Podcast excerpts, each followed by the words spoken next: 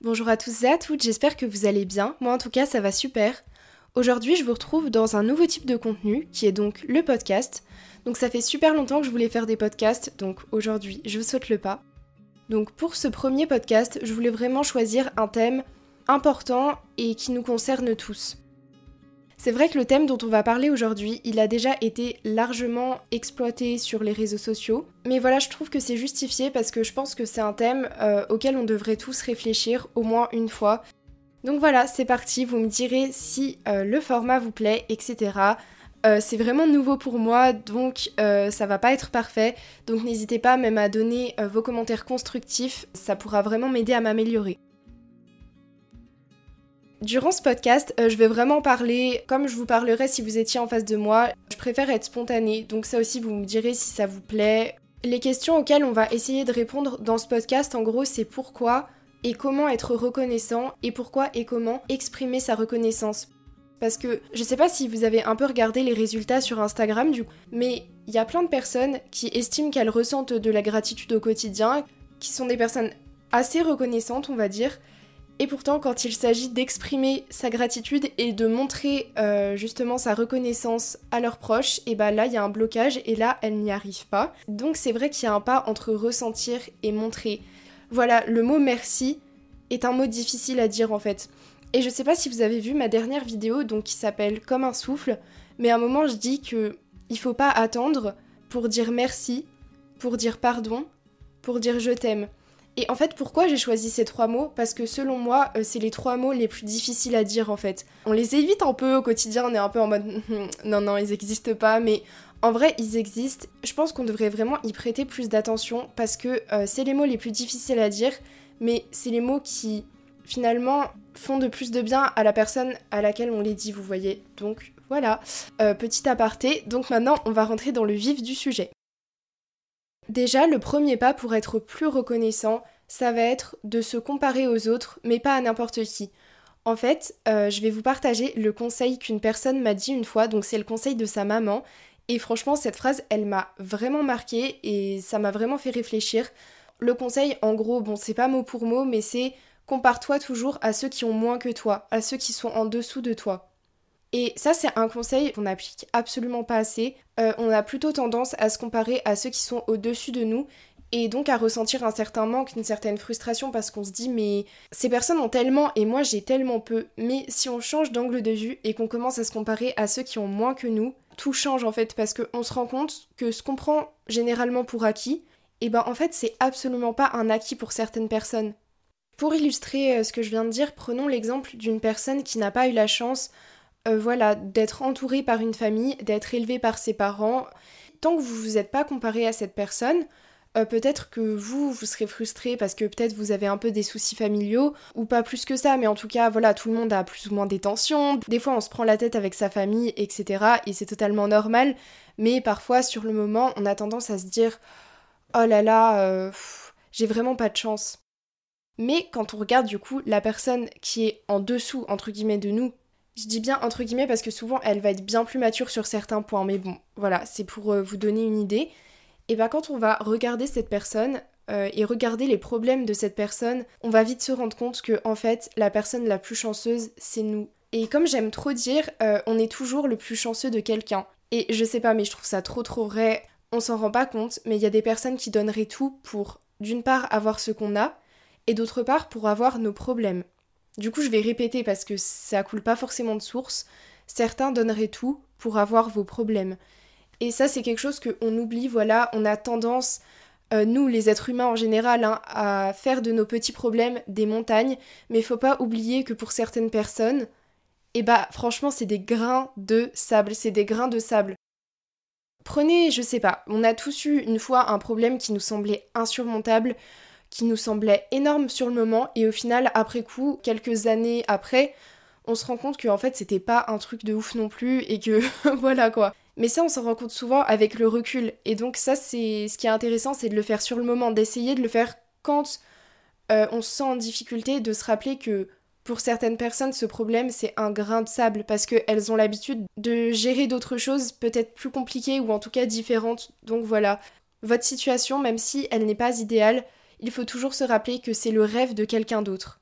Et ça, vous pouvez l'adapter à tous les domaines de votre vie, au simple fait d'avoir un toit sur la tête, de pouvoir manger à votre faim, du fait d'être bien entouré, d'avoir une famille, etc. Et bah c'est des choses que même si on pense qu'elles sont acquises, elles ne sont pas données à tout le monde. Donc voilà, profitez-en en fait. Profitez-en, kiffez parce que voilà, il y a des gens qui donneraient tout pour les avoir et qui les auront peut-être jamais, donc c'est tellement précieux.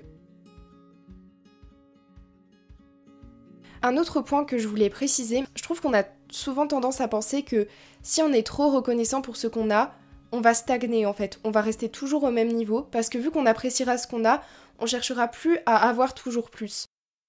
Mais en vrai, je pense que c'est tout le contraire. Je pense que quand on est prêt à apprécier euh, ce qu'on a et à tirer le maximum de positif de notre situation, on sera forcément plus motivé à aller chercher plus haut aussi, vous voyez. En fait, la gratitude, ça va simplement être un socle assez solide sur lequel vous pouvez vous baser pour justement aller chercher plus loin. Parce que en vrai c'est totalement sain de vouloir plus dans la vie, euh, l'être humain est comme ça, l'être humain est fait pour changer et ambition et gratitude fonctionnent ensemble en réalité. Si vous avez l'ambition mais pas la gratitude, ça vous servira absolument à rien, parce que si vous n'êtes pas capable d'apprécier votre situation aujourd'hui, qu'est-ce qui fera que vous apprécierez votre situation de demain? Il y a rien. Peut-être que ce sera une meilleure situation, du coup vous pensez que vous l'apprécierez plus, mais en vrai c'est avant tout un état d'esprit, donc c'est même pas sûr. Et à l'inversement, si vous avez la gratitude sans l'ambition, et eh bah au bout d'un moment la gratitude va commencer à descendre parce que euh, l'être humain il est quand même fait pour changer. Et si vous êtes dans l'inaction, vous stagnez, vous avez beau être la personne la plus reconnaissante du monde, au bout d'un moment euh, vous allez avoir envie de plus et vous allez être frustré et c'est un peu normal parce que voilà, il vous manquera euh, cette ambition et cette action surtout. Et pour clore un peu cette idée, je ne peux pas m'empêcher de vous partager une petite citation, comme d'hab, euh, que j'avais postée sur mon compte d'ailleurs, que j'aime vraiment trop. Donc c'est Be happy with what you have while working for what you want. Voilà, l'accent n'est pas au top, mais vous aurez compris. Et donc ça veut dire sois heureux avec ce que tu as pendant que tu travailles pour avoir ce que tu veux. Et cette citation, je vous jure que je la trouve tellement, tellement vrai. Et ça montre bien ce que j'ai dit juste avant, le fait que justement la gratitude c'est un socle, on va dire, pour ensuite aller chercher plus haut. Et ça montre bien que la gratitude est loin d'être un frein à l'ambition, au contraire c'est vraiment le moteur de l'ambition.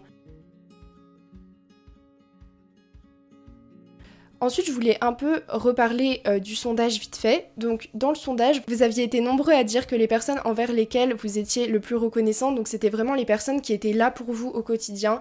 Et donc, encore une fois, comme j'ai dit au début, vous êtes hyper nombreux à être reconnaissants, mais un peu moins nombreux à exprimer votre reconnaissance. Est-ce que c'est étonnant? Pas du tout, c'est super difficile. Il me semble qu'il y a une personne d'ailleurs qui avait dit que ce qui l'empêchait un peu d'exprimer sa gratitude à ses proches, c'est qu'elle avait peur en fait de comment ils allaient le prendre, que peut-être ils allaient pas comprendre ou penser qu'elle en fait trop, etc.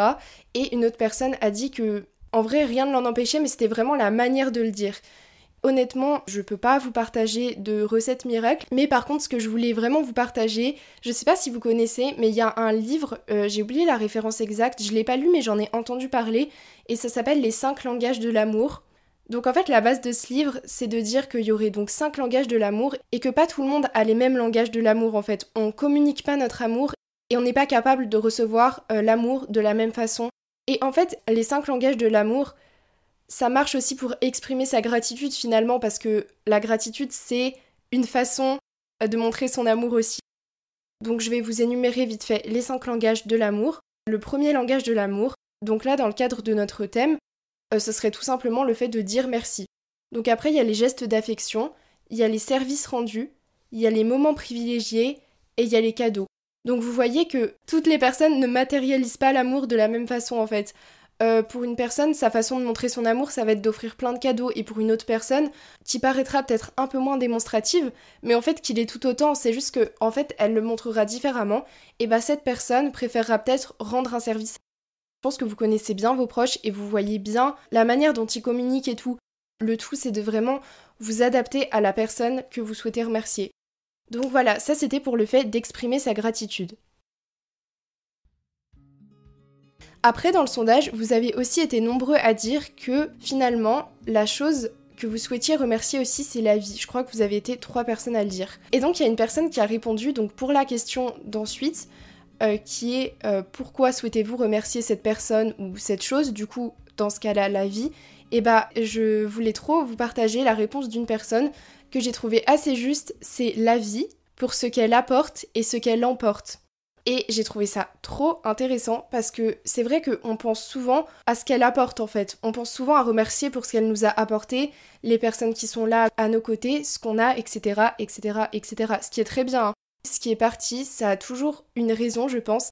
Enfin, après ça, ça dépend de vos croyances, si vous croyez au hasard, etc. Euh, moi, c'est vrai que j'y crois pas et que je pense vraiment que ça a une raison. On peut aussi être reconnaissant finalement pour ce qu'on n'a pas, vous voyez. On n'a pas à vivre dans un pays en guerre, par exemple. Bon, Macron vous dirait le contraire, mais euh, en vrai de vrai, voilà, on est quand même dans un pays où il n'y a pas la guerre, etc. Et on n'a pas à subir ça, vous voyez, genre c'est quelque chose qui nous a été enlevé, finalement. Quelque chose qu'on n'a même pas connu, qui n'est pas présent. En fait, c'est de comprendre que la présence peut être positive, mais l'absence peut être positive aussi, même si ça peut prendre plus de temps à accepter. Voilà. Petit aparté, je sais pas si vous avez tout compris, c'est clair dans ma tête, mais je suis pas sûre que c'était clair comment je l'ai dit, mais bon voilà, je saurais pas trop comment le dire autrement. Juste le fait que voilà, tout euh, change en permanence et on peut être à la fois reconnaissant pour ce qui arrive et aussi ce qui part parce que finalement ce qui part laisse plus de place à ce qui arrivera plus tard. Et aussi une autre chose que je voulais aborder, c'est que le fait de dire merci, ça va aussi vous permettre de reconnaître les mérites de l'autre dans une réalisation. Pour illustrer ça, prenons un exemple totalement bateau. Mettons que, je sais pas, vous êtes collégien ou lycéen et vous avez un devoir de maths à rendre et donc qu'est-ce que vous allez faire en rentrant chez vous? Vous allez peut-être demander de l'aide à vos proches et quelques jours après, quand le prof va vous le rendre, vous allez être super content parce que vous avez eu une bonne note et donc qu'est-ce que vous allez faire? Vous allez rentrer chez vous et remercier votre famille de vous avoir aidé. Vous allez leur dire Ah merci, c'est aussi grâce à toi, merci, on a eu une bonne note, tu vois. je sais pas si ça vous est déjà arrivé, moi ça m'est arrivé plein de fois, mais voilà. Et ce que je veux dire, c'est que la phrase c'est c'est aussi grâce à toi. C'est pas juste grâce à toi ou juste grâce à moi, c'est grâce à nous, vous voyez, genre c'est un mélange, c'est un échange et c'est une collaboration. Dire merci, ça permet de prendre conscience que on n'est jamais seul en fait et on peut pas réussir quelque chose seul de A à Z. Souvent, l'être humain, il aime bien dire oui, j'ai réussi tout seul, oui, je suis indépendant, oui, euh, voilà, je dépends de personne et tout, je n'ai pas besoin d'aide. Parce qu'en fait, on pense que euh, le fait d'avoir besoin d'aide, ça reviendrait au fait d'être faible, d'être nul et d'être incapable. Mais en vrai, le fait de dire merci, ça permet de remettre un peu les choses à leur place. Dire merci, c'est reconnaître qu'on a besoin d'aide et qu'on a besoin, voilà, de ces petits échanges qui enrichissent en fait le travail de tout le monde. Parce que vous aussi, en fait, sans le savoir, vous avez aidé des gens dans votre vie. Des fois, vous dites un mot et vas-y, ça débloque un truc pour quelqu'un d'autre. Et ça, encore une fois, il faut accepter que voilà, on est là pour faire nos trucs, mais on est aussi là les uns pour les autres. Et ça ne fait pas de nous des gens faibles. Au contraire, ça fait de nous, voilà, des gens reconnaissants. Donc voilà, dire merci, c'est reconnaître qu'on a besoin de ces échanges pour réussir, tout simplement. Alors, pour finir, dire merci en quelques mots. Dire merci, c'est reconnaître le sens des épreuves qu'on a traversées et aussi que certains font face à bien pire que nous. Dire merci, c'est comprendre qu'on est digne de recevoir, mais aussi de rendre en retour. On devrait se servir des épreuves des autres pour relativiser et de nos épreuves pour rebondir. Le message, ce n'est pas qu'on devrait culpabiliser parce que d'autres n'ont pas notre chance. Le message, c'est plutôt de profiter doublement de chaque chose et de regarder ce qu'on a avec un nouvel œil, avec le regard de celui qui a compris qu'il était le plus chanceux de quelqu'un. Voilà, j'espère vraiment que ce podcast vous a plu, que ça vous a apporté quelque chose. Car n'hésitez pas à le partager autour de vous parce que ça me motive d'en faire plus, d'en faire plus souvent. N'hésitez pas aussi à donner votre avis sur le sujet en commentaire. Ça serait cool si pour les podcasts ça pouvait plus être un espace de discussion, d'échange et tout. Et moi je vous dis merci donc d'avoir écouté jusqu'au bout et je vous dis à bientôt pour un nouveau podcast ou une nouvelle vidéo. À bientôt